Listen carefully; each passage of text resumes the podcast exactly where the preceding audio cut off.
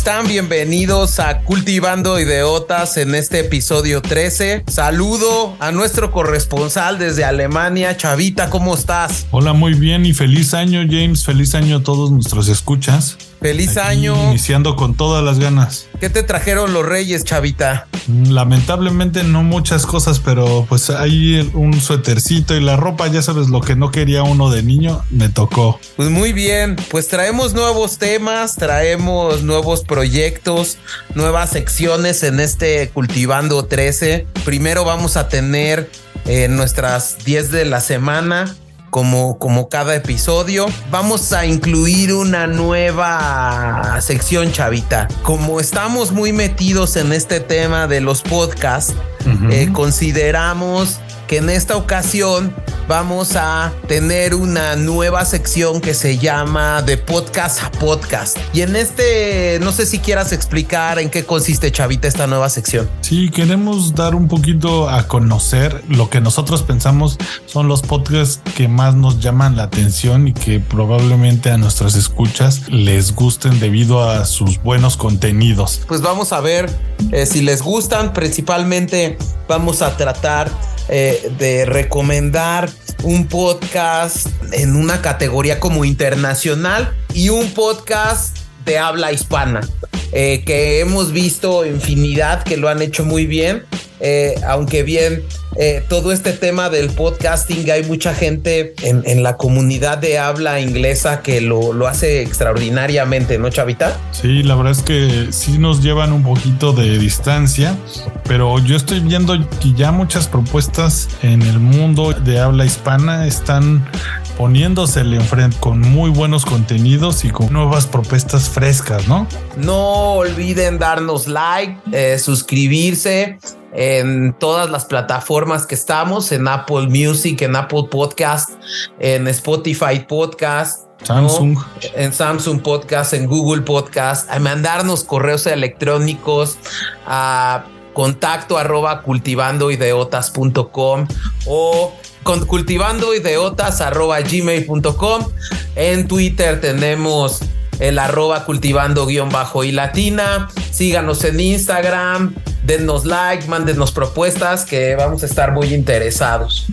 Pues en este episodio 13, Chavita, queremos ahí tener eh, dos, dos pláticas, una charla de fondo que tuvimos a un gran amigo de hace muchos años. Un reencuentro de la secundaria, ¿no? un reencuentro de la secundaria, ¿no?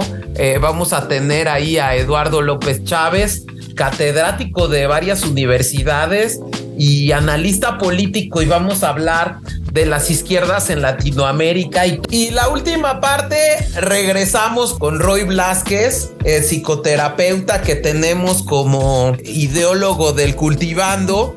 Y vamos De a hablar cabecera. de cultivando la, la, la mente 3. ¿no? Y vamos a hablar de la depresión de fin de año, todo lo que se da en la depresión de fin de año, que es la depresión, y cómo salir un poquito de este tema que a muchos de los escuchas, eh, pues, nos puede dar, ¿no, Chavita? se da mucho durante esto que le dicen la cuesta de enero, ya que muchas personas están gastadas, andan con mucha presión durante las fiestas de Año Nuevo, de Navidad. Vale la pena escuchar eh, lo que nos tiene que decir Roy para poder eh, lidiar un poco con est- estos problemas, ¿no, James? Sí, bueno, pues es que hemos dicho eh, lo importante que es cuidar la salud mental. Y esto, bueno, pues eh, lo tratamos y lo queremos eh, estar pendientes de ello. ¿Y por qué no nos vamos a las 10 de la semana y luego a de podcast y podcast, Chavita? Sí, pues vámonos a las 10 de la semana. Estas son las 10 de la semana. Uno, se van dos grandes figuras de la historia. Joseph Ratzinger, mejor conocido como el Papa Benedicto XVI, y Edson Arantes do Nascimento Pelé. Dos, tendrá lugar en la Ciudad de México la llamada Cumbre de los Tres Amigos, a la cual asistirán los presidentes de México, Estados Unidos y Canadá. Se abordarán temas de migración y de tráfico de estupefacientes. 3. Ante presiones del Partido Comunista Chino Jack Ma, uno de los hombres más ricos de China cede el control de Ant Group. Esta empresa forma parte del gigante chino de comercio electrónico Alibaba, operadora de Alipay, la principal plataforma de pagos electrónicos de China. 4. El ataque ruso a Ucrania ha provocado el mayor movimiento de refugiados desde la Segunda Guerra Mundial, según la Agencia de la ONU para los Refugiados, ACNUR. 5. Apple anuncia en el CES 2023, la convención más importante de artículos electrónicos de consumo, el desarrollo de su Apple Car, el cual pretende lanzar en el 2026. 6. Aunque parece nacido de una película de ciencia ficción, Amazon anuncia el Ring Drone, el cual sobrevolará en el interior de nuestras casas como un robot vigía. 7. Ovidio Guzmán, hijo del narcotraficante Joaquín El Chapo Guzmán, fue capturado en Sinaloa en una operación coordinada por el gobierno mexicano. La ciudad de Culiacán sufre diversos ataques en represalia y se encuentra en estado de alerta. 8. El estado de excepción implementado en Honduras en diciembre para enfrentar a las pandillas fue ampliado por 45 días y extendido a más municipios ante los buenos resultados en palabras de la presidenta Xiomara Castro. 9. Cientos de seguidores del expresidente Jair Bolsonaro en Brasil irrumpen las sedes de los poderes ejecutivo, legislativo y judicial. Lula califica de bárbaros y fascistas los hechos ocurridos. 10. En España, el gobierno catalán avisa al presidente Pedro Sánchez que sin un referéndum el conflicto político en Cataluña no se acabará. Esto sumado a que en este país se celebrarán elecciones en 2023. Como segunda parte y en esta nueva iniciativa del Cultivando 2023, queremos iniciar esta sección que se llama de podcast a podcast. Vamos a empezar con una recomendación que tú quieres dar, Chavita, de un podcast que se te hizo interesante y que yo también lo escuché y me gustó mucho. De podcast a podcast. Ustedes ya sabían que Dua Lipa tiene un podcast y que además es muy buena conductora. Este se llama Dua Lipa at Your Service. Y este podcast me encantó, James, porque Dua Lipa se dedica a entrevistar a figuras muy importantes cinematográficas de la industria musical y hasta gente que se dedica al periodismo. De hecho, en uno de sus capítulos habla con uno de los editores del New York Times, en el cual hablan un poco de cómo escogen las notas y las editoriales para un diario tan importante. Se nota mucho cómo estudia muy bien sus temas, sabe qué preguntas hacer para sacarle el mayor jugo a todos sus entrevistados. Creo que vale mucho la pena Dua Lipa at Your Service. Lo pueden encontrar en Spotify y en iHeart Podcast. Sí, me lo recomendaste, lo empecé a escuchar y me gustó mucho el episodio que hace con Pedro Almodóvar. Eh, le pregunta de muchas cosas que, que, a mí me pareció bastante rico y aparte eh, tiene ella un acento como muy eh, inglés. ¿no? Sí, sí, sí. Eh, eh, que, que, que, de verdad es muy, muy, muy, muy eh, agradable, ¿no? Muy agradable al oído. Uh -huh. ¿Qué traemos como segunda recomendación, mi James? Quiero recomendar uno que se llama Peras y Manzanas, eh, que es de la actual directora del INCO México, del Instituto Mexicano de la Competitividad, bueno. que es Valeria Moy. Eh, me parece que toca temas interesantes, los hace sencillos. El último, que es el de cómo hacer ciudades competitivas, un tema que trae ahí del Reino Unido, eh, de las perspectivas económicas 2023 eh, y algunos temas, por ejemplo, también internacionales como la crisis en el Reino Unido. Ella es una economista muy importante en México, eh, es un referente, creo que eh, lo hace muy bien, creo que es maestra del CIDE y, y bueno, pues eh, me parece que este es mi primera recomendación de este podcast a podcast, Chavita. Buenísimo. Pues vale la pena echarle un oído y vamos a seguir con este de podcast a podcast y vámonos con los temas de este Cultivando 13. Vámonos. Pues bienvenidos a este Cultivando Ideotas y Chavita, tenemos un invitado de lujo, un ideólogo experto en temas de política y economía. ¿Cómo ves? Muy bien, y ya un amigo, digamos, del pasado y muy querido, está con nosotros Eduardo López Chávez. Eh, no sé si quieres contar un poquito más sobre él, James, antes de saludarlo. Pues importantísimo decir que es nuestro amigo desde la secundaria. ¿No? Secundaria, prepa, eh, me tocó encontrar, eh, eh, digamos, coincidir con él en la misma universidad. Y luego, bueno, pues él se dedicó mucho al tema de la academia, del comentario político, es comentarista en medios de comunicación, docente, economista, evidentemente tiene, tiene su página de internet, ex servidor público, bueno, pues un consultor político. en YouTube también, ¿no? Sí, sí, tiene su, su, su canal en YouTube y es líder de un podcast que se llama Voces Universitarias, que se los recomendamos muchísimo. Está en, las principales plataformas también, donde hace un análisis eh, de los temas principales del día. Muy recomendable. Bienvenido, Lalo, ¿cómo estás?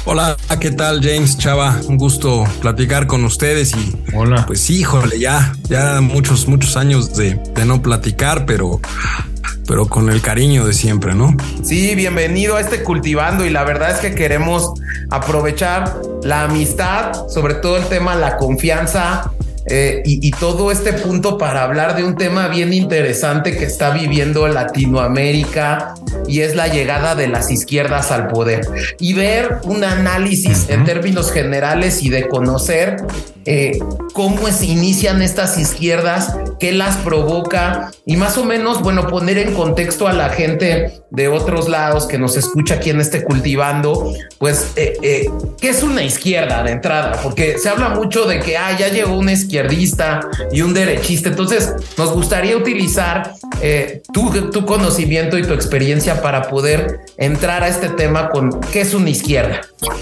Pues fíjate que es, es interesante esa acepción de las izquierdas y ha cobrado digamos, mucha relevancia en los últimos, en los últimos meses, justamente por la victoria de ciertos candidatos a llegar a la presidencia en diferentes países. Pero a ver, yo, yo creo que en realidad nos confundimos mucho cuando hablamos de izquierda, derecha, centro, y también lo relacionamos mucho con las corrientes políticas propiamente que son el capitalismo, el comunismo, el socialismo y ese tipo de, de ideologías. Ah, nada más para que nos quede totalmente claro, los términos de izquierda y derecha surgen en Francia y estamos hablando de principios del siglo XIX. O sea, en realidad no, no es algo muy viejo, es mucho más viejo hablar del capitalismo, del comunismo, del socialismo que hablar de las izquierdas y derechas. Y nació esa, esa digamos, estructura de izquierda, derecha y centro yo siempre lo he dicho por una estupidez, ¿no? Que sucede en Francia. ¿Cuál es esa, esa situación muy sencilla? Eh, el parlamento de aquel, de aquel entonces estaba debatiendo si el rey podía vetar o no las leyes. Así de fácil. Y entonces, ¿qué sucedió? Todas las grandes élites, el clero, los de mayor poder económico, político, quedaron a la derecha del, del, púlpito, digamos, del, del speaker, de la cámara, y todos los que defendían a las clases trabajadoras y demás quedaron del lado izquierdo y al centro, pues los moderados o los que no sabían para dónde jalar. Y ya, de ahí surge la idea específica de izquierda, derecha, centro, que nadie entiende. O sea, porque pues en realidad estar en la izquierda hoy, hoy en día, pues se confunde muchísimo. Estar en la derecha también se confunde muchísimo, porque dentro de esas corrientes, digamos, pues hay extremos muy marcados dentro de cada una. Y ya cuando lo llevamos a términos del socialismo, del, del, comunismo, del capitalismo, es algo totalmente distinto. O sea, puedes tener a alguien que sea eh, o que comulgue con la izquierda y acepte el libro mercado del capitalismo, como lo platicaremos en su momento, los socialdemócratas son lo que hacen, ¿no? Y puedes tener a alguien de derecha que sea totalmente conservador y que quiera que sea el Estado el que tenga toda la dirección específica de la economía y entonces estamos hablando prácticamente de un socialismo. Entonces, eh, creo que son dos cosas que tenemos que separar de manera importante. Una es la postura política, que podríamos decirlo como izquierda, derecha o centro, y otra cosa es la ideología política que hay detrás de eso, que es ya el capitalismo, el socialismo o el comunismo en un momento dado. O lo que se llama el modelo económico, ¿no? Por ejemplo, un tipo de modelo económico como el comunismo, como el capitalismo, como digo, justo esto es a mí lo que me gustaría como entrar. Bueno, es que es que en realidad hablar de, de, una corriente económica no, no son propiamente corrientes económicas únicamente, sino que surgen justamente por el control de los factores de producción, los factores económicos. Eso es el que tiene el billete es el que manda, digamos, ¿no? Ok. En el caso del capitalismo. Y en el caso del comunismo, que digamos, muchas veces se nos ha dicho que el comunismo es la última etapa más allegada del socialismo, es el último grado de esa corriente político, económica, el comunismo, previo está el socialismo, que en realidad dicho sea de paso, nadie, nadie, nadie nunca ha llegado al comunismo puro como se planteó en su momento, ni siquiera China llegó al, al comunismo, que el comunismo chino era una mezcla rara entre comunismo, socialismo, un poquito de capitalismo por ahí, ¿no? Pero, no a ver, había un eh, eh, comunismo si, si vamos pues desentrañando esto, ¿qué sería un comunismo, un, modelo comunista puro, por ejemplo? Mira, el modelo comunista puro, así dicho en, en- en piedra, ¿no?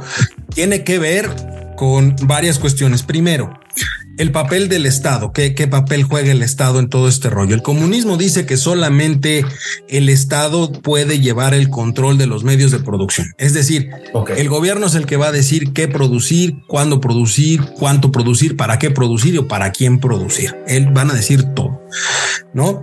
Luego, hay una lucha de clases. El comunismo sí te dice como tal que las clases sociales se tienen que eliminar. Que esa es una de las principales cuestiones por las cuales el comunismo no es tan sostenible a lo largo del tiempo. Es como si yo ahorita les dijera a quienes nos escuchan, les a ti, oye, tú vas y trabajas, pensemos en una persona que trabaja de sol a sol, ¿de acuerdo? Que trabaja de las 7 de la mañana a las 7 de la noche, todo el día, partiéndose la cara, partiéndose el lomo, trabajando. Y hay una persona que trabaja tres horas. El comunismo lo que te dice es que no hay una clase social, es la prole en general y el Estado es el que es dueño de los factores de producción y él es el que reparte la riqueza de tal manera que todos tengan prácticamente Lo mismo. lo mismo. Entonces, Se acaban que los te méritos, Sobaste, exactamente, tú que te sobaste lomos eh, 12 horas al día, vas a tener lo mismo que alguien que fue a trabajar tres horas. Tú que eres eh, jornalero, vamos a ponerlo así, no es por demeritarlo, pero como jornalero y un doctor vas a ganar exactamente lo mismo, aunque uno haya tenido que prepararse durante más años que el otro. Eso es lo que te dice el comunismo y realmente eso es lo que lo hace insostenible a lo largo del tiempo. ¿Por qué? Pues porque somos seres humanos y a, a ver, si yo me voy a fregar 12 horas al día, pues yo no veo justo que un baquetón que nada más trabaja dos o tres horas, pues tenga las mismas el- los mismos ingresos que yo. Oportunidades sí, pero ingresos tal vez no. En los extremos Sí. del capitalismo también llega a suceder, ¿no? Creo que hoy en día el- el- tanta concentración de riqueza ha hecho que pues ciertas, digamos, clases sociales también ya tienen privilegios mucho más altos, ¿no?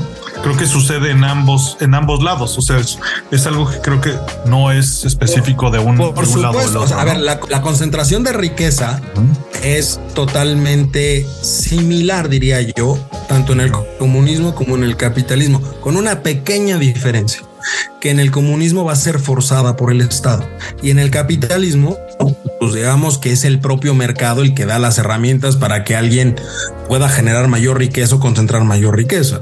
Exacto. Entonces, el capitalismo dejas que el mercado fluya y que, digamos, los capitales pasen a manos privadas, ¿no? Realmente. O sea, como que. Así es. La idea del capitalismo es que el gobierno sea nada más, eh, digamos, el árbitro del juego. El que va a decir, va, a par- va a poner las reglas para que haya un piso parejo, para que todos, digamos, puedan eh, tener las mismas oportunidades en el mercado.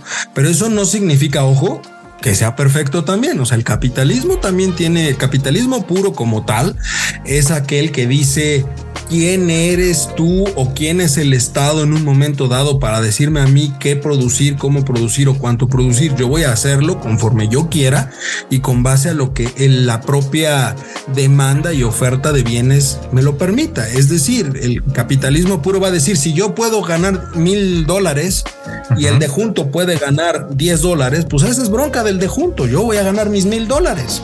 Que también no existe un modelo de capitalismo puro en el mundo. No. No, por supuesto que no. Lo más cercano que tenemos es Estados Unidos. Pero aún Estados Unidos tiene sus acepciones eh, de política que hacen que el capitalismo puro como tal no pueda llegar a ese extremo, porque entonces dejarías literalmente el extremo negativo del capitalismo sería decirles, ráscate como puedas, si no puedes generar lo suficiente para vivir, para subsistir, para salud, para educación, esa es bronca tuya. El que lo puede generar lo va a generar. Ese es el extremo negativo del capitalismo. Y que ahí creo que se demuestra que no hay un modelo que tenga la verdad, ¿no? Más bien ahí lo que falla en los modelos económicos es el individuo. Nosotros somos los que debemos de preocuparnos por tener, como dices, un buen árbitro que diga hasta aquí es el límite de dónde puedes o no abusar o digamos tomar cierta ventaja ante los demás, ¿no? No sé si me di a entender.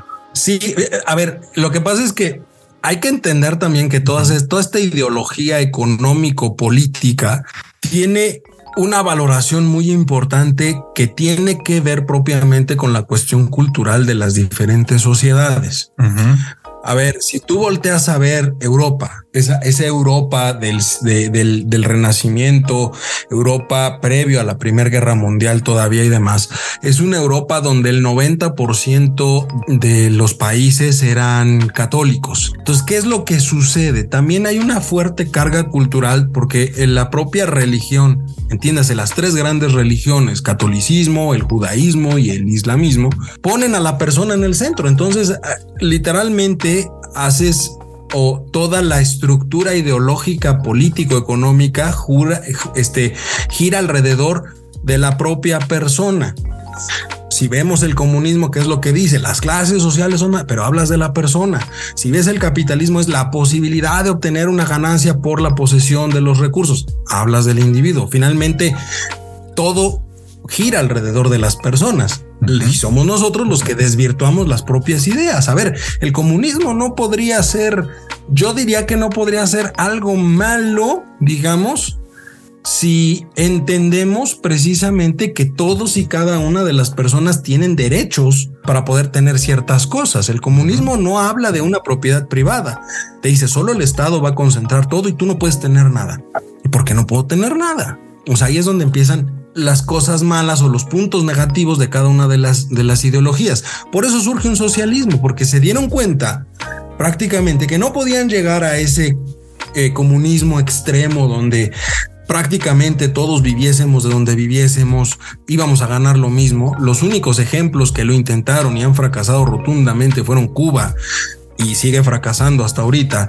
Y este China, y China lo entendió también. China entendió que si quería participar, pues primero se cerró, puso el orden en la casa y después dijo: A ver, nosotros pues sí, es el Partido Comunista Chino, pero aquí no hay un comunismo, es una mezcla rara entre socialismo y capitalismo que le ha permitido a China Oh, llegar a los justo, justo es a donde quiero llegar. ¿Cómo avanza entonces? eh, según lo que yo he estado viendo aquí, que, que lo que nos comentas es lo más cerca a un comunismo puro es el llamado socialismo. ¿Y qué es el socialismo? ¿Y quiénes lo han y, y, eh, practicado, Lalo? Mira, el, el socialismo como tal, haz de cuenta que es la versión light del comunismo. Ajá. Para empezar, eh, en el papel del Estado que decíamos hace rato del comunismo, el socialismo te dice eh, el, el- el Estado debe de regir hasta cierto punto la actividad económica, pero no ven mal que haya una convivencia con el sector privado. Es decir, sí puede haber propiedad privada. No está mal que las personas tengan los factores de, pero el Estado rige la economía, aunque la deja abierta que los privados puedan participar.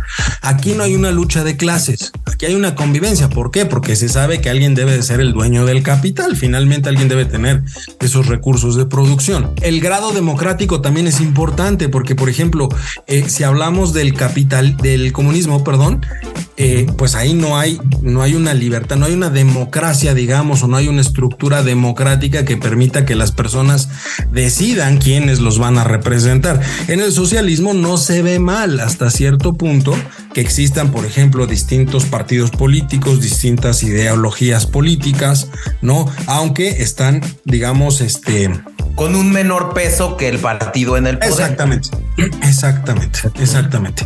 O sea, por ejemplo, si, si, nosotros, porque esa es una cuestión muy interesante, se habla de los partidos políticos. A ver, hay muchas eh, economías, muchos países en Europa, el caso de Dinamarca, el caso de Luxemburgo, el, todos esos países que buscan lo que se conoce como un estado de bienestar, donde el Estado son los llamados socialdemócratas que dicen, exacto, oye, exacto. Eh, Alemania también es uno de ellos que dice, a ver, es importante que existan bases para que todos tengan las mismas oportunidades. ¿Qué implica esto?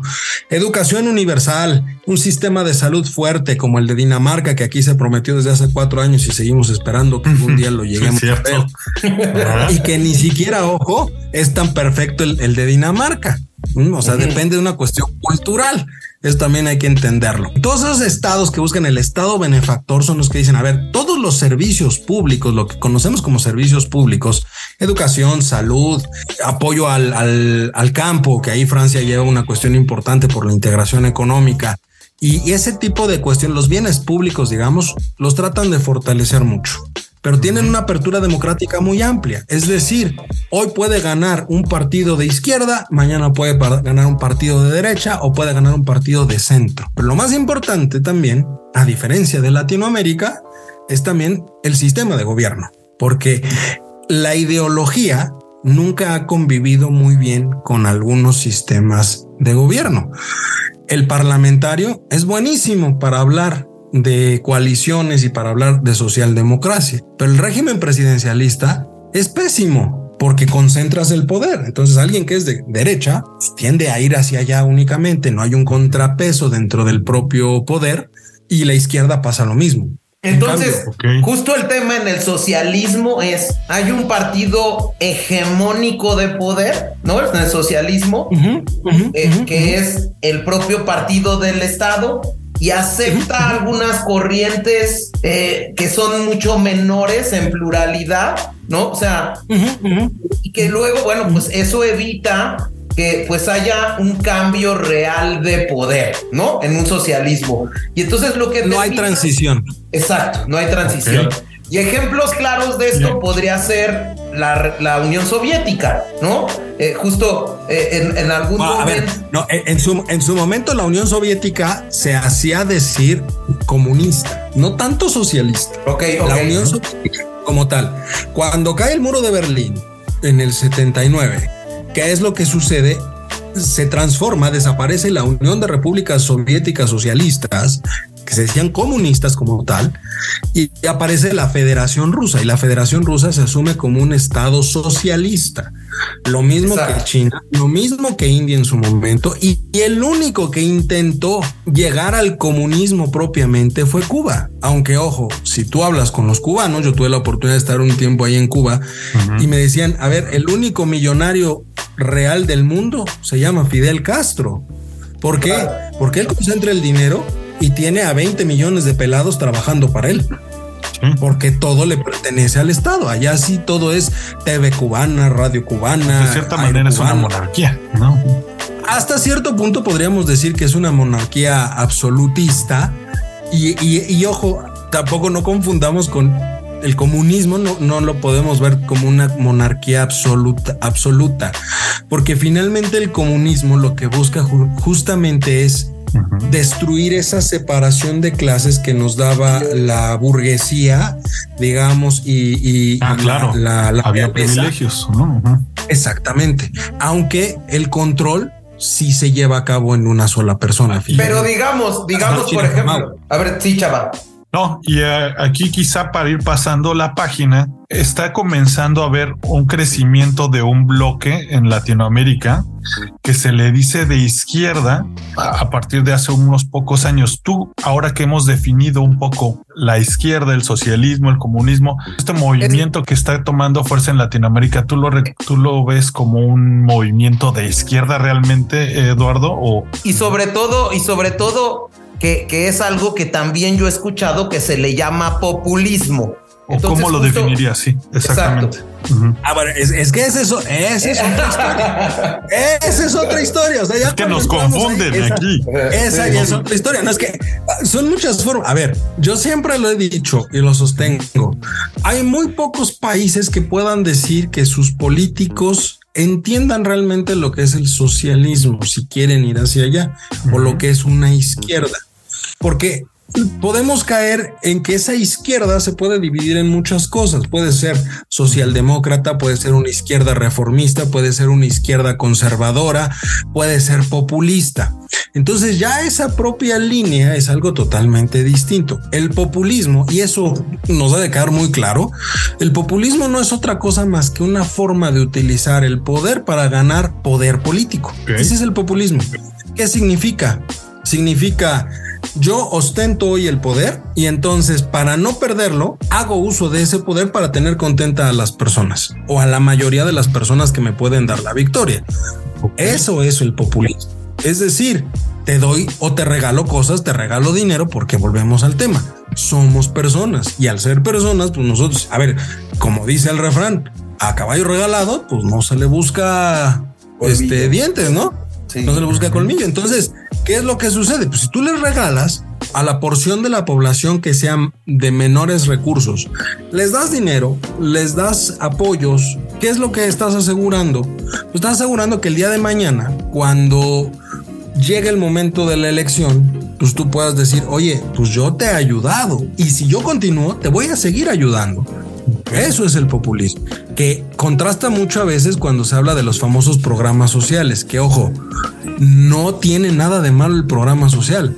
Cuando un programa social está enfocado realmente a mejorar la calidad de vida de las personas. Por ejemplo, no es lo mismo regalar dinero, decirles cada mes, ahí te van 500 pesos, mil pesos, por no hacer nada, ¿no? Simplemente te doy el apoyo, a crear un programa donde tú le digas, a ver, te voy a dar una beca, claro, te voy a dar una beca de mil pesos por decirte algo, pero primero demuéstrame que estás estudiando pues ya hay un incentivo para que la persona mejore su calidad de vida porque va a estar estudiando. O tienes una empresa, tienes un proyecto, quieres abrir una empresa, yo te financio, pero me lo tienes que devolver. O sea, te voy a prestar el dinero, te voy a dar la facilidad para que crezca tu empresa, pero no te regalo el dinero. Entonces ahí tienes programas sociales que están enfocados y realmente permiten que las personas mejoren su calidad de vida.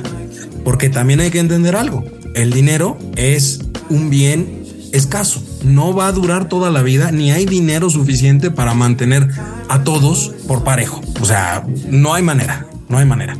Y el populista lo que hace es no se concentra en todos, sino se concentra prácticamente en quienes le pueden dar la victoria. Y eso es algo en lo que se ha caído en Latinoamérica desde hace mucho tiempo. Nada más por no dejarlo. Esta famosa ola este, rosa, como le llaman, ¿no?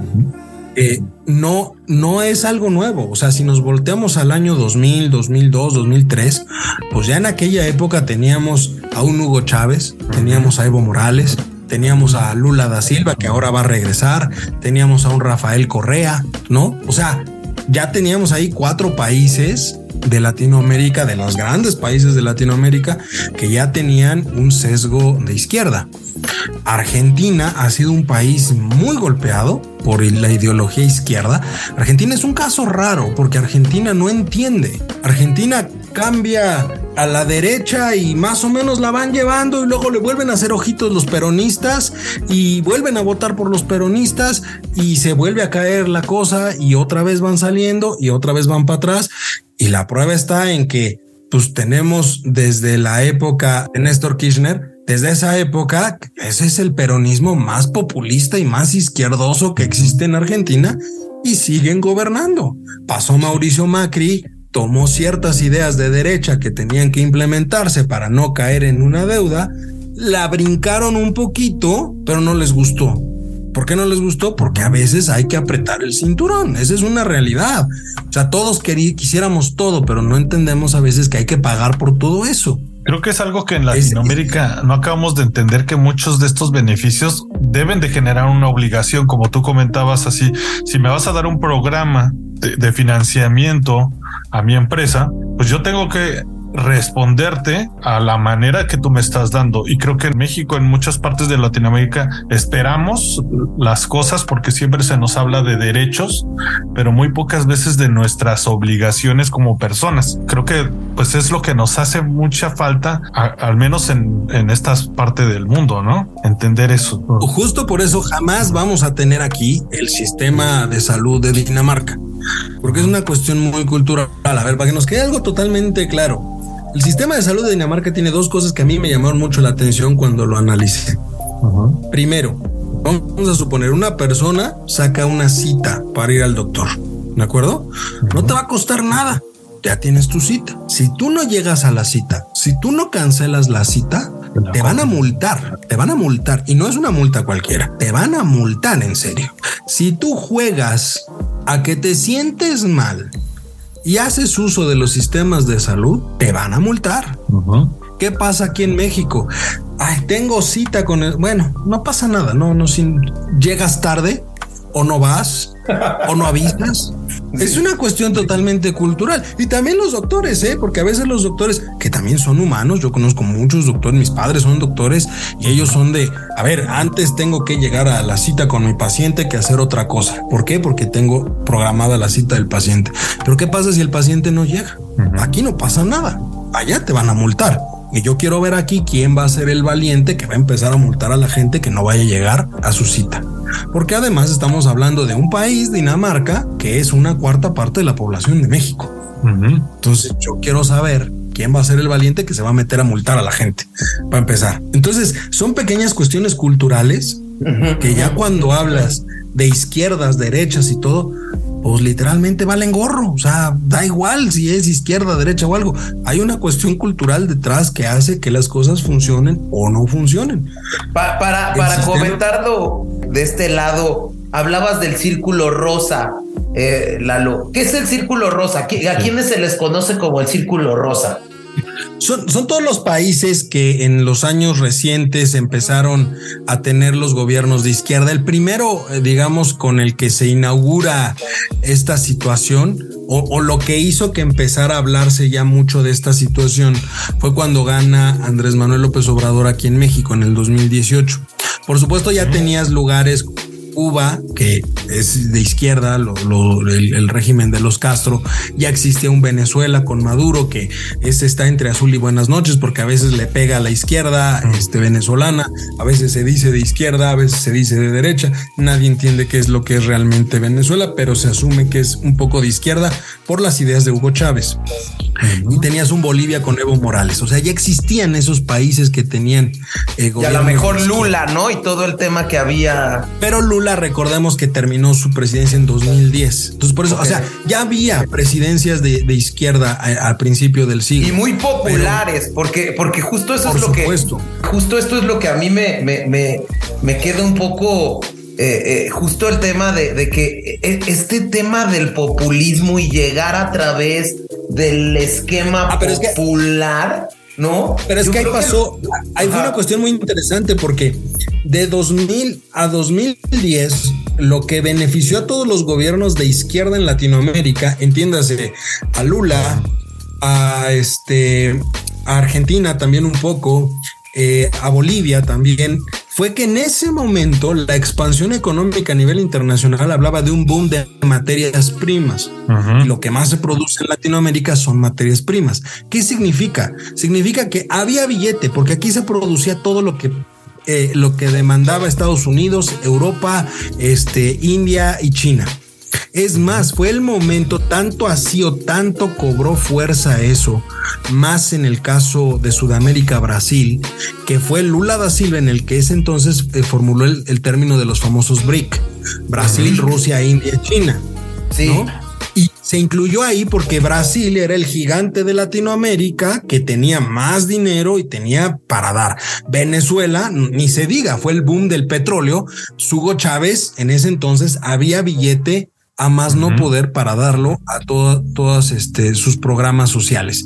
Entonces, ¿qué pasó? Pues tenías ese boom, había mucho dinero y funcionaba. A ver, si Andrés Manuel hubiera ganado la presidencia en 2006, el modelo que hoy quiere Andrés Manuel poner en México hubiera funcionado en ese entonces. ¿Por qué? Porque teníamos un alto precio del petróleo, teníamos alta demanda de, de materias primas y se hubiese logrado. Pero estás ahorita en un punto donde el mercado está deprimido, no se demandan tantas materias primas, demandas más servicios, demandas otro tipo de situaciones y eso inclusive te ha llevado, por ejemplo, en el caso de Brasil, a que la elección de Lula sea prácticamente por el 50% de la, del electorado. O sea, está totalmente polarizado, que esa es una característica muy interesante de estas nuevas izquierdas, ¿eh? Son polarizantes. Si analizamos los resultados electorales de cómo ganaron todos, salvo el caso de Boric, que tuvo un, este, una votación más amplia, pero los otros casos prácticamente quedaron pues, muy parejos. O sea, Jair Bolsonaro nadie daba mucho por él en las elecciones de Brasil y se quedó con el 49.5% y Lula ganó con el 50.4%. O sea, nada. ¿Y cuál es el problema también ahí? Que las provincias en Brasil las gana la derecha. Yo, yo había leído un poco, un poco, Lalo, que mucha también había pasado un entorno de la llegada de estas izquierdas, porque al ser como tú dices, esta parte de Latinoamérica, pues la proveedora de materia prima, la crisis de 2008 les afectó mucho esta zona porque hicieron una sobreproducción de materia prima, lo que generó una crisis. Posterior a esta crisis empieza a bajar el nivel económico y social de la gente, empieza a repercutir eh, este tema en la gente, empieza a generarse un hartazgo social que genera a estos líderes populares, ¿no? Que, que permiten tomar. Ahí se dio el cambio de se, regresan a las derechas después de eso. Ok. Y entonces los liderazgos de izquierda se vuelven populistas. ¿Por qué? Viene la depresión económica, empiezan a perder una gran cantidad de dinero, esos países se ve reflejado en la población y los líderes de izquierda, ¿qué es lo que hacen?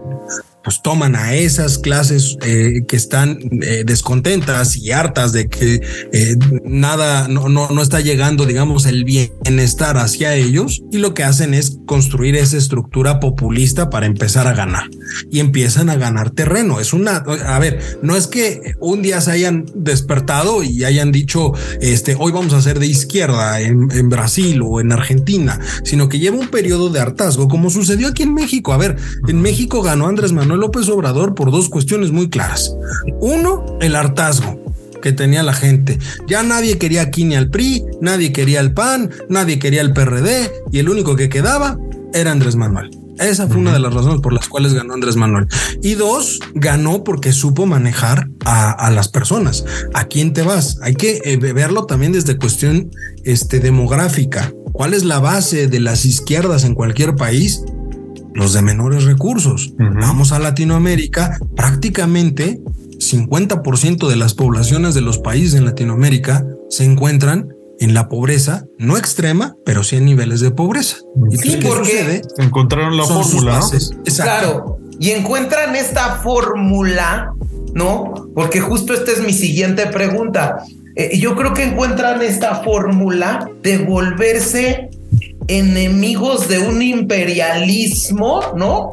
Eh, de, de, eh, eh, volver a Estados Unidos, ¿no? Como el centro del imperialismo. Yo no quiero llegar a hacer eso, ¿no? Y empieza este tema, no sé, de generar una respuesta en un líder, ¿no? Popular que nazca de, de, las bases sociales, porque eh, eh, y, bueno, que, llega al poder y creo que eh, justo lo veía en un en uno de tus episodios de voces universitarias que alguien de tus de, las personas con las que platicas decía eso, ¿no?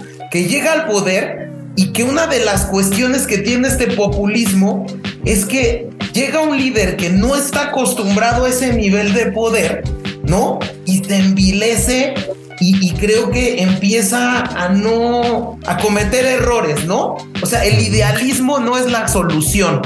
Y justo eso es lo que a lo que quiero aterrizar. a, ver, los ideales son muy importantes y son básicos para cualquier tema político, económico que finalmente debe quedar totalmente claro. Todos los líderes que hay, salvo el caso eh, de Cuba eh, con Fidel, con los hermanos Castro, y eh, el caso de Venezuela, salvo esos dos casos, en específico tal vez Daniel Ortega también en Nicaragua, estamos hablando prácticamente que ellos se consideran dictaduras, ni siquiera podemos hablar de un Estado democrático de izquierda, lo cual significa que todos los demás llegaron por el voto popular, llegaron por una democracia que hoy existe en donde gana el que tiene más votos, porque así es el sistema electoral de México para abajo. En Estados Unidos es otra cosa, ahí puede ganar alguien que no tenga los votos mayoritarios, que es el caso de Donald Trump sobre Hillary Clinton en, en, aquella elección. Pero de México para abajo, si tienes un voto más que el otro, ya ganaste. Eso, eso es algo muy claro. Entonces, en ese sentido, todos llegan con esa legitima, legitimidad, eh, digamos, popular. El tema está en que no es lo mismo ser oposición que ser gobierno. Y muchos de estos gobiernos no lo han logrado entender. Sí, está perfecto. Hablamos, por ejemplo, en el caso de este, algunos países, ¿no? Eh, podemos hablar tal vez de la renta universal, que por ahí alguien, alguien decía, eh, había, hay muchos presidentes que han sacado esa idea. No vamos a hablar de la renta universal. Ok, ¿y de dónde va a salir el dinero para la renta universal? Entonces llegan como con una ideología que plantean, pero no la saben aterrizar, ¿no? Y llegan también con este tipo de... Yo me he dado cuenta que llegan con esta nostalgia irreal, con una idea que venden siempre a la gente que tiene menos, un poquito menos conocimiento porque siempre se habla de un pasado que nunca existió, un pasado en el que nos iba bien, en un pasado en el que antes eh, los héroes, eh, eh, un, y justo dices, hay, un enemigo, unos héroes del pasado, y vamos a regresar y vamos a retomar un mundo que no existe y además no lo saben aterrizar, solo quieren, digamos, mantenerse en el poder, ¿no? Algo que se ha vendido muy bien últimamente, ¿no? En estas. Pero, pero si se fijan en algo interesante, es que todo está referenciado en estas izquierdas que hoy vemos en Latinoamérica a personajes. No son ideologías. Si tú le preguntas a alguien en Colombia o tú le preguntas a alguien en Brasil, no hablan de una ideología de izquierda, hablan de lo que puede o no puede hacer Lula, de lo que puede o no puede hacer Petro. Hablan de la persona. Y la mayor parte del de la popularidad de los presidentes de Latinoamérica está basado en la figura, no en el gobierno, porque en el gobierno suelen salir muy mal evaluados a nivel general. El caso, por ejemplo, de México, si, si ustedes analizan realmente todo lo que se dice respecto del gobierno, van a encontrar una división muy clara. La opinión sobre el presidente y la opinión sobre el gobierno. El gobierno está muy mal, Estamos muy mal. Sigue la corrupción, sigue... Pero el presidente es muy popular. ¿Por qué? Porque esas figuras populistas lo que buscan es enganchar con las personas. Es decir, yo voy a hablar de manera pues muy coloquial para que tú me entiendas. Yo me voy a ir a los pueblos y me voy a bajar con las personas y voy a abrazar niños y voy a besar bebés y voy a hacer todo lo que tú quieras, Guzmán, y me siento al lado de la carretera a comer este, una barbacoa, unos ayuda, lo que tú quieras, porque eso me identifica con las personas. Y dicen, ah, mira, él hace lo mismo que nosotros. Fíjate, Fíjate que él es el que tiene la popularidad. Justo para, eh, para, para tener esta conversación, veía eh, y se los recomiendo a todos los oyentes ahí del cultivando. Veía algunos videos y es bien interesante a ver si los pueden dar eh, una revisada de los discursos de y cómo habla en las entrevistas Hugo Chávez de verdad es un cuate que tú lo ves y dices, qué bien me cae el tipo. O sea, eh, es, en serio, de verdad, hasta entretenido es. Tenía mucho carisma. Entrevista, tenía mucho carisma. Como que se identificaba mucho con el pueblo, Lalo. Es, es la idea. A ver, el líder político siempre tiene que buscar enganchar con las personas. Por eso, ojo, es, uno de los grandes problemas que a veces tiene la democracia occidental. porque gana el más popular y no necesariamente es el más preparado. Entonces estamos Y- comprando y- una superestrella, digámoslo así. A veces se compra una superestrella, a veces gana un poquito la razón, no, pero el que la- las razones ganan. Por ejemplo, en el caso de Argentina, hasta que tuvieron una crisis, dijeron: A ver, a ver, a ver, a ver, vamos para acá, no? Pero ya que vieron que el de acá te aprieta, te aprieta el cinturón, dices: No, espérame tantito. Y ya salió el rockstar otra vez a, hacer este los grandes movimientos, los mítines. A ver, analicemos las, las, este, la- las campañas políticas en Latinoamérica y son mítines de miles de personas y son mareas de personas que pudimos ver en Río de Janeiro, que llegamos a ver en, en este, en, en- la Casa Rosada, al frente de la Casa Rosada, que llegamos a ver en este, en otras partes de, en otros países. Son mares de personas y mares de personas. Hugo Chávez no era feliz si no tenía el templete, el micrófono y a miles de personas enfrente. Fidel Castro no era feliz si no tenía el templete, el micrófono y a miles de cubanos enfrente. Andrés Manuel no es feliz si no tiene un templete, un micrófono y a miles de personas enfrente. Pero ya cuando vas a los resultados, ojo, no todos, pero muchos quedan a deber. ¿Quiénes pueden no quedar a deber? Los que entienden en su momento que no está mal el tratar de apoyar a las clases menos favorecidas, pero tampoco les puedes dar todo porque no hay dinero suficiente para todo. Y si lo quieres hacer, tienes que tomar decisiones poco políticas o, o digamos que no sean correctamente políticas, como por ejemplo subir los impuestos. Y justo ese es el punto, que, que un Que ojo, gobierno perdón, de- perdón, que, que ojo, na- nada más rápido. Ojo, uno de los principales postulados de la izquierda es subir los impuestos. Ojo, y hoy los gobiernos de izquierda no lo quieren hacer, pero el principal postulado de la ideología de izquierda es subir los impuestos, porque necesitas más dinero para repartirlo entre las personas. Y hoy Pero, no pero lo justo esto, este, este tipo de corrientes populares, pues por propia naturaleza nunca te van a querer someter o someter a la población a una reforma estructural que ayude a la sociedad, aunque tenga que cumplir obligaciones, ¿no? Porque en realidad, a diferencia de lo que pasa en Latinoamérica, es que tenemos regímenes presidencialistas en su mayoría, si no es que en la totalidad del continente. ¿Qué significa eso?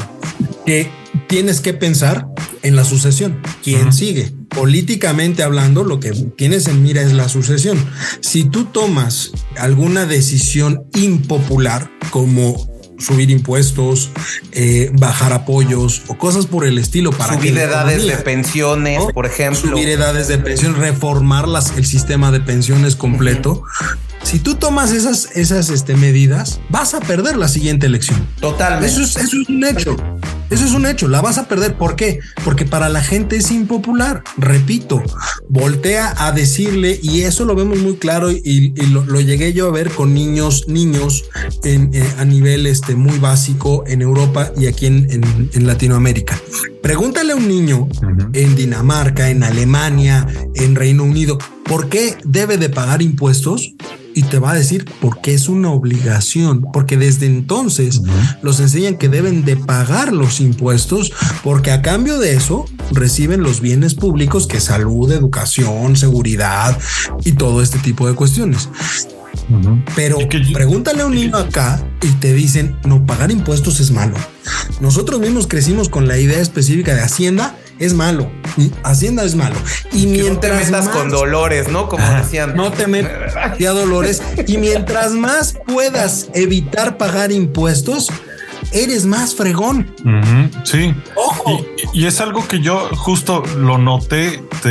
tenía un amigo de Suecia y es totalmente otra ideología. Él me decía, oye, ¿por qué no estas cosas que no funcionan en México? Y él me decía, ¿por qué no pides que le suban los impuestos? Y a mí me sonó, bueno, me chocó.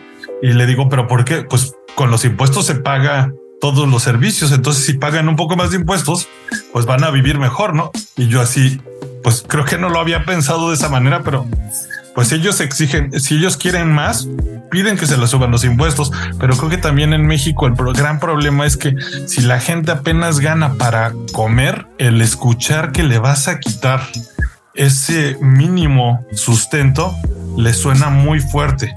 Y creo que también mucha gente no está enterada que, que, el salario que recibe, pues está pagando también unos impuestos, ¿no? A ver, es que analizar Latinoamérica nunca vas a poder hacerlo en bloque. O sea, lo único que puedes analizar en bloque de Latinoamérica, como también sucede en Europa, es eh, cuál es la ideología que está gobernando, porque inclusive dentro de las izquierdas, o sea, hablar de la izquierda en Latinoamérica, una izquierda es la de Gabriel Boric, que es más progresista, a diferencia de la izquierda, por ejemplo, de Maduro o a diferencia de la izquierda de los Castro, que ya habíamos dicho, esas son más dictaduras que ideología de izquierda o derecha.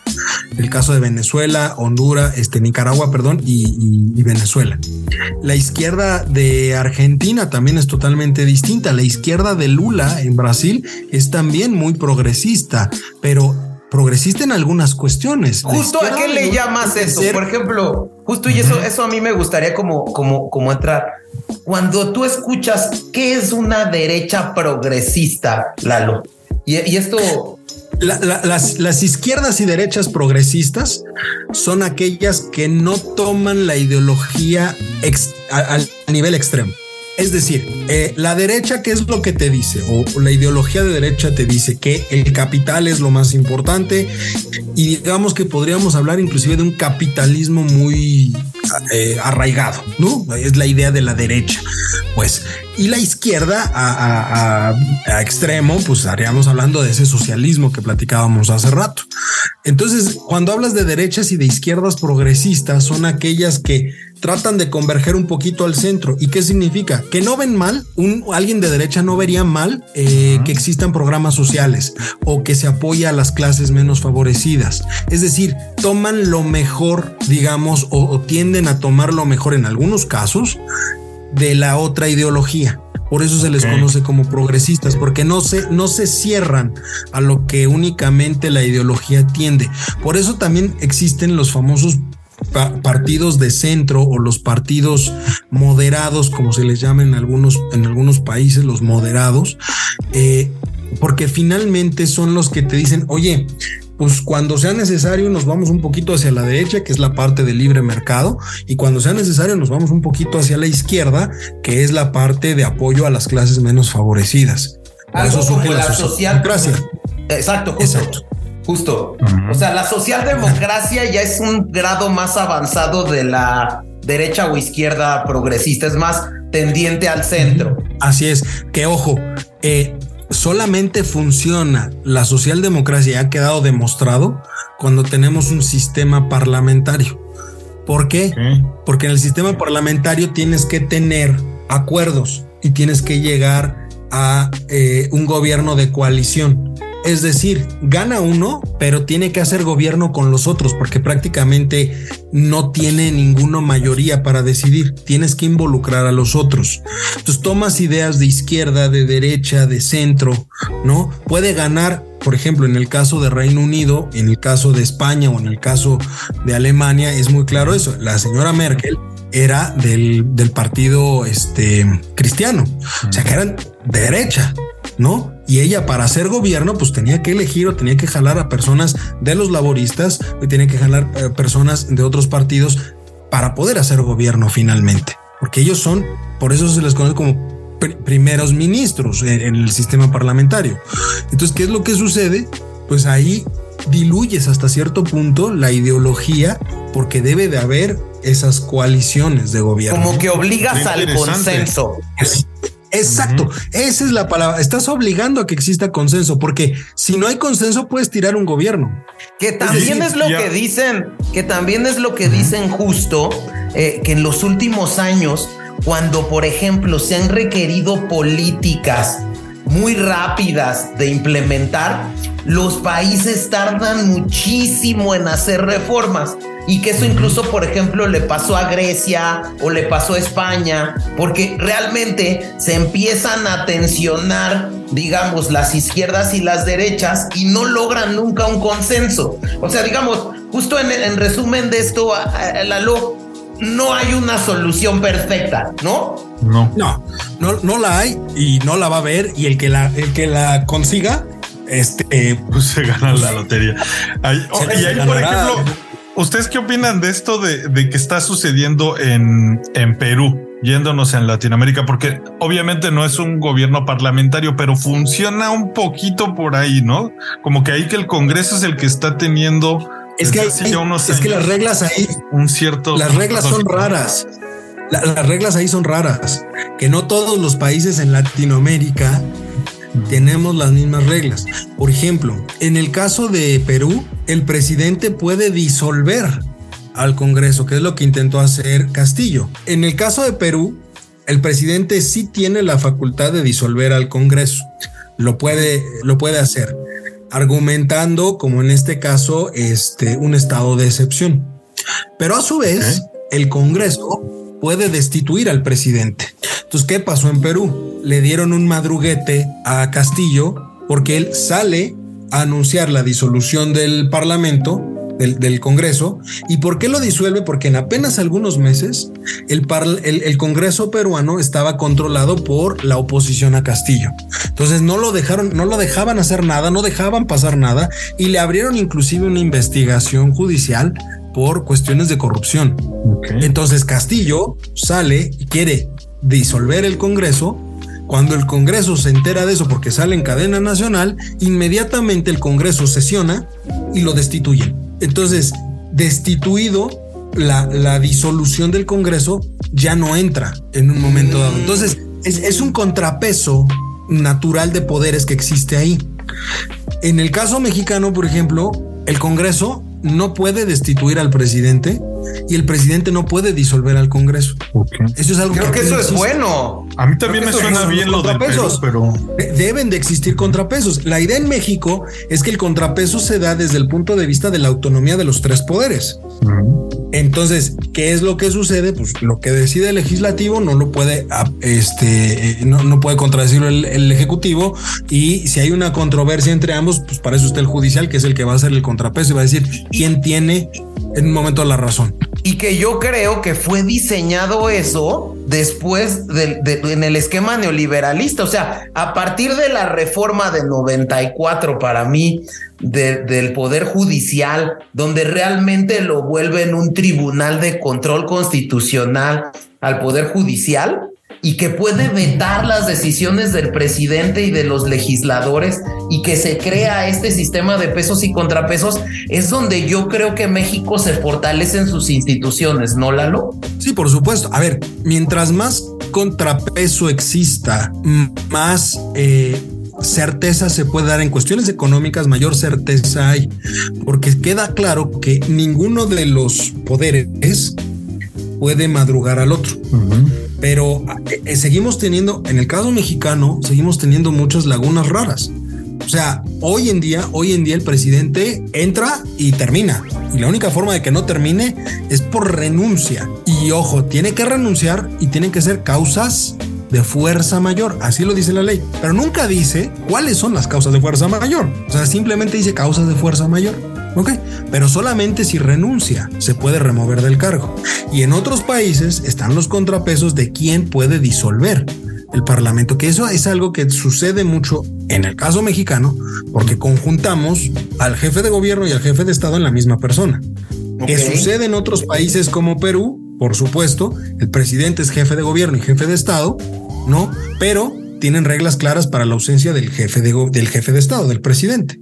Hay un vicepresidente que va a tomar el cargo, este, se puede, lo puede este, destituir el Congreso, él, él puede disolver el, al, Congreso, en fin, hay muchos contrapesos que en el caso mexicano no los tenemos. Entonces, creo yo que cuando hablamos de izquierda, por eso les decía yo que es totalmente distinto la izquierda mexicana, que hoy yo, hoy yo, de manera personal, yo, Eduardo López, creo que no existe una izquierda mexicana hoy. Hay populismo en México, pero no hay una izquierda, porque en realidad ni lo, el, Morena no, no, es una izquierda. El Partido del Trabajo no es una izquierda. El Partido Verde es una no es nada Es el menos, ¿no? Es el menos verde que existe. Es, más gris que nada, ¿no? El PRD El PRD que se decía de izquierda prácticamente ya desapareció. Hoy no hay una izquierda mexicana. Lo que es Andrés Manuel López Obrador es el movimiento de Andrés Manuel López Obrador. Es una idea de país muy arcaica, a mi parecer, que está centrada en las políticas de los setentas, pero que nada tiene que ver con la izquierda. Y en los otros países tienes el riesgo de caer en las mismas situaciones. El joven Boric, que todo mundo le echa muchas posibilidades a su gobierno, que es de izquierda en Chile, el joven Boric tiene un grave problema ya ahorita. Él prometió una nueva constitución. Hoy eso ya lo metió en camisa de once varas. Ya no sabe para dónde salir ni cómo salir del aprieto. ¿Por qué? Porque hay una polarización dentro de la propia población chilena. Hay quienes sí quieren una nueva constitución, hay quienes no quieren una nueva constitución. ¿Por qué? Porque eso modifica muchas cosas en Chile. Cosas tan sencillas como, por ejemplo, en el caso de Chile, el agua, que aquí es un bien público, allá es un bien privado. Lo controlan empresas privadas. El agua. Entonces, si quieres acabar con eso, hay que modificarla. Y si modificas la constitución, también tienes que modificar el sistema de pensiones, que es lo que hablábamos hace rato. Son decisiones impopulares que nadie quiere tomar. ¿Por qué? Porque es más rápido que firmar la ley o, la modificación de la ley, tienes a 50 mil enfrente de las oficinas de gobierno protestando por la violación de sus derechos. Que eso yo creo que incluso es lo que tumbó a Liz Trust ahorita raramente en, el Reino Unido, ¿no? El querer hacer esto, eh, el querer hacer esto de, de, subir impuestos, estas decisiones impopulares, ¿no, Lalo? A Liz tiró la economía también. Un la tiró la cuestión económica totalmente, pero no por la decisión impopular, porque la decisión fue muy popular. Pues finalmente dijo, oye, voy a reducir los impuestos en 75 mil millones de libras. sí, sí, sí. todo dar. o sea, dices, oye, pues fabuloso, nos van a reducir los impuestos, pues que a todo dar.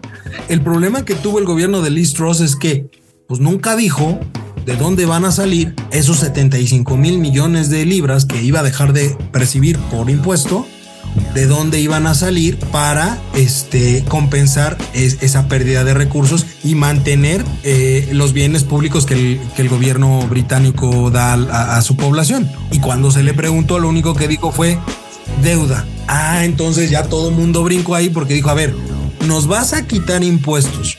Fabuloso pero para compensarlo vas a pedir deuda y entonces tú te vas y el, y el pueblo británico se queda con una deuda de 75 mil millones de libras solamente por la idea que tuviste. Y esto obviamente llevó a la caída del gobierno este, de Liz Truss, precisamente porque los otros partidos dijeron, a ver, es que esto nunca se consultó, fue una decisión unilateral. Ahí fue el contrapeso del, de nosotros. es un gobierno de coalición. Entonces, ¿qué pasa? La coalición dijo yo me retiro porque yo no estoy de acuerdo en esto. Y lo vimos cuando empezaron a renunciar los ministros. Primero el de Hacienda, luego el de Agricultura. Empezaron a renunciar sus ministros que no eran de su partido, sino de la coalición. Y eso hace que ella pierda la mayoría y por lo tanto tenga que dejar el gobierno. O sea, ahí los forzas en un gobierno de, de coalición forzas al primer ministro a tener que hacer la coalición. Si pierdes la coalición, pierdes el gobierno. Te vas. Oye, Lalo, y a ver, como pregunta, a lo mejor es una, es un, eh, es una pregunta sumamente. Eh, ¿Cuál ha sido el modelo de izquierda exitoso desde tu punto de vista? Híjole, mira, me, voy a atrever a decir, me voy a atrever a decir que a pesar de todo, el modelo chino, si lo medimos en resultados de pobreza, es el único que ha sido exitoso. China, hay que recordar que China a principios de los 90, mediados de los 90, hasta 2005, 2008, tuvo tasas de crecimiento de entre el 13 y el 16% anual, lo cual es muchísimo para una economía grandota. O sea, desde pues tienes una economía grande y crece a esas magnitudes es mucho. Eso lo que le permitió a China fue sacar de la pobreza prácticamente a eh, si en ese momento de su población el 60% se encontraban en la pobreza, después de esa gran expansión que hubo, prácticamente en pobreza quedaron, quedó el 20%. Entonces sacó a una gran cantidad de personas de la pobreza, digamos. Y, y justo- Pero ojo, cuando medimos la pobreza, hay que entender que lo saca de la pobreza, pero no significa que hayan empezado a ganar mucho dinero. No, simplemente rebasaron la línea de pobreza y se supone que tienen una mejor calidad de vida, aunque no necesariamente la mejor calidad de vida por las propias políticas del gobierno, ¿no? Pero en términos económicos, yo diría que fue uno de los más exitosos en, en ese aspecto, en el aspecto de la pobreza. No hay No, uno libertad. solo que de manera, de manera integral, digamos, haya sido el más exitoso. Que también podríamos voltear a ver el propio régimen cubano, la- después de la revolución en el 50 con Castro, eliminó el, el analfabetismo de la isla en tan solo 10 años. O sea, para 1970 más o menos, en Cuba no existía el analfabetismo y ese es un logro del régimen castrista. Pero es lo único bueno que yo podría ver del régimen castrista. A ver, justo es el punto. Yo creo que eh, me parece que eh, no hay un modelo exitoso, creo. No. Eh, pero, o sea, sí es un tema de que necesita ser un modelo que te permita dar acceso. Yo creo que eso es un punto bien interesante. Seas modelo izquierda o derecha, el acceso es fundamental. El que una persona pueda ascender su nivel social eh, eh, eh, en la propia economía del país, pues genera mucho, digamos, éxito en un, en un modelo económico, ¿no? En un gobierno. ¿Tú cómo dirías? ¿Tú cómo dirías que es a lo mejor no social, no, no socialista, no derecha, pero cuál dirías que es un modelo real eh, que, que- que pueda generar riqueza y que eso a lo mejor pues se traduzca en que hay una mejora, ¿no? Eh, o, o- o ¿cómo, cómo ven eso los analistas políticos, ¿no? ¿Cuál es, cuál es su Yo modelo ideal de Estado? Yo creo que el modelo ideal tiene que tender necesariamente a la existencia de contrapesos. Puede ser un sistema presidencial con contrapesos, puede ser un sistema parlamentario, pero lo más importante es que existan contrapesos reales, porque finalmente si no existen dejas que se concentre todo en una sola persona o en una sola institución. Y eso muchas veces es lo que termina desvirtuando cualquier gobierno. Eh, puede ser de izquierda, puede ser de derecha, puede ser socialdemócrata. Mientras existan contrapesos es mucho más sencillo el establecer ciertas políticas que puedan trascender y apoyar a la población. Pero más importante del sistema, que repito, puede ser de izquierda derecha y que existan contrapesos, lo más importante también aquí es entender la cultura social. Es decir, las personas tienen que involucrarse. Tenemos una democracia a nivel internacional, las democracias son representativas. ¿Qué significa? No son, no son democracias puras o democracias directas como existían en antaño, donde se reunían todos y al levantar la mano decidían qué se hacía o qué no se hacía. No hay esas democracias por los tamaños de los países.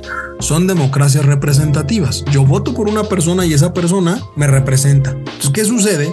Pues las personas votan y se olvidan.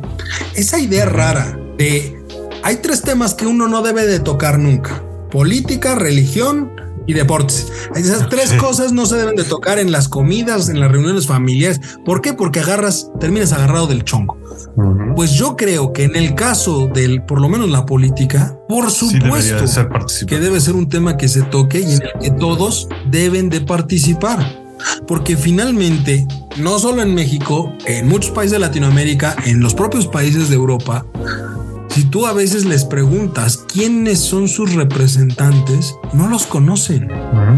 Y no, No saben ejercer a estas figuras, ¿no? Porque justo Exacto. un diputado debería de ser el que marcha en reforma o Exacto. representando a mil personas. No tendrían que haber mil personas marchando, ¿no?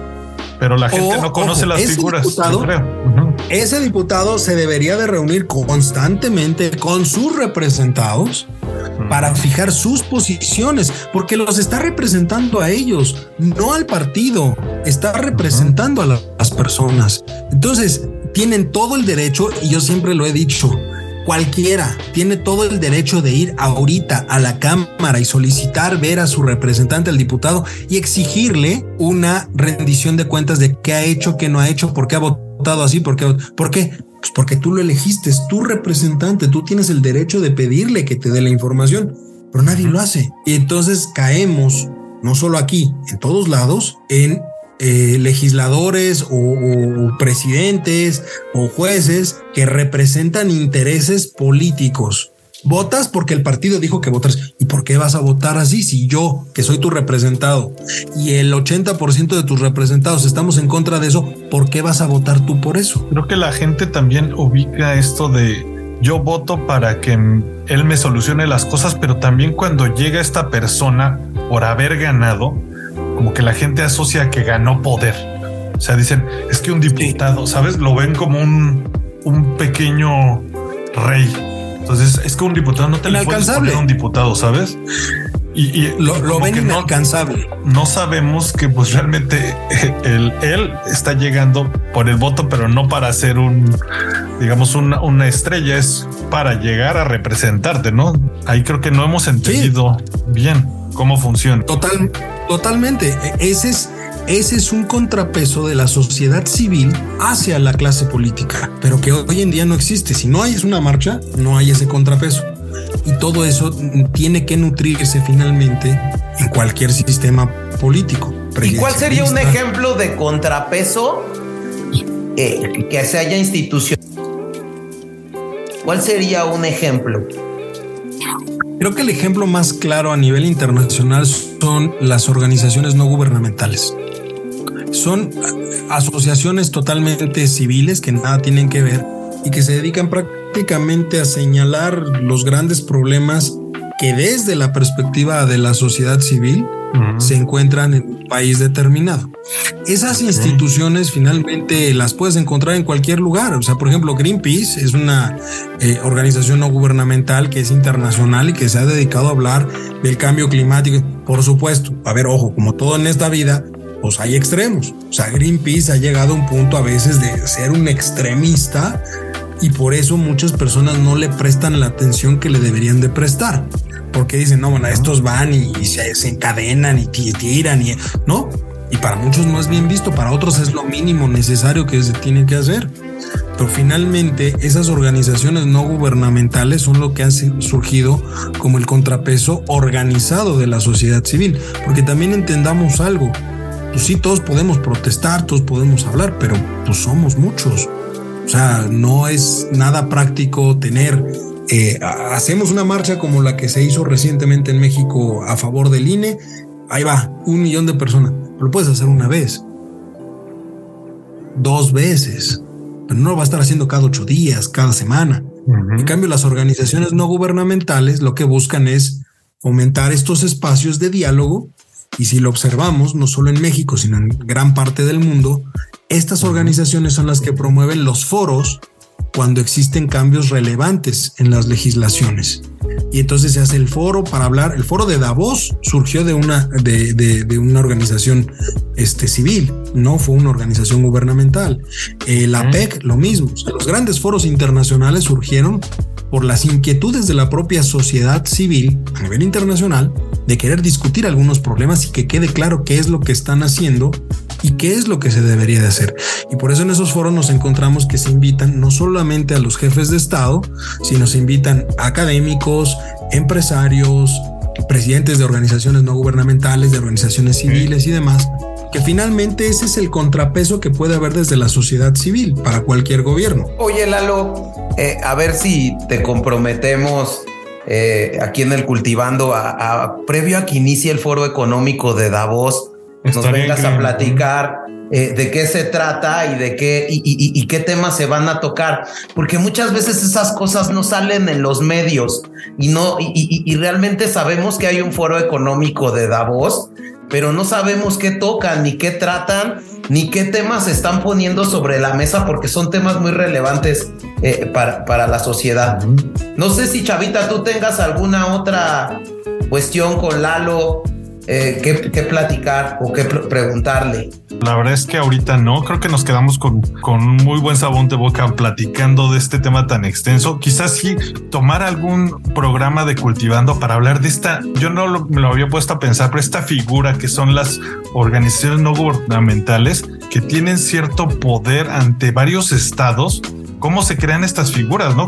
¿De dónde surgieron? A mí me, me surgió ahorita la duda de tomar este, esta figura de las organizaciones no gubernamentales internacionales como Transparency International, como Greenpeace, cómo llega, cómo surgen, qué han logrado en el tiempo, estaría muy interesante. Y, ojo, qué, qué bueno que, que nos quedemos con dudas, porque eso también hace que pues que nos cuestionemos las cosas. Creo que en cualquier análisis político, lo más importante, eh, político o económico, pues es cuestionar lo que hoy existe.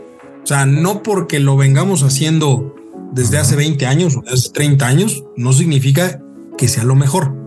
Y todo cambio, en términos políticos y en términos económicos, surge de cuestionarse por dudas que quedan. Pues ya creo que es lo más básico.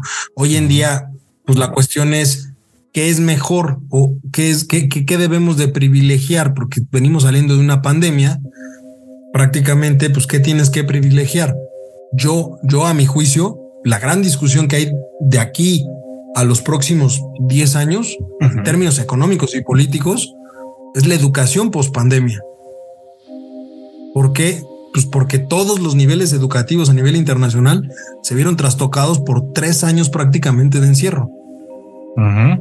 Y ningún país hoy en día ha logrado, eh, digamos, limpiar esa laguna que se creó por estos tres años de encierro en términos educativos.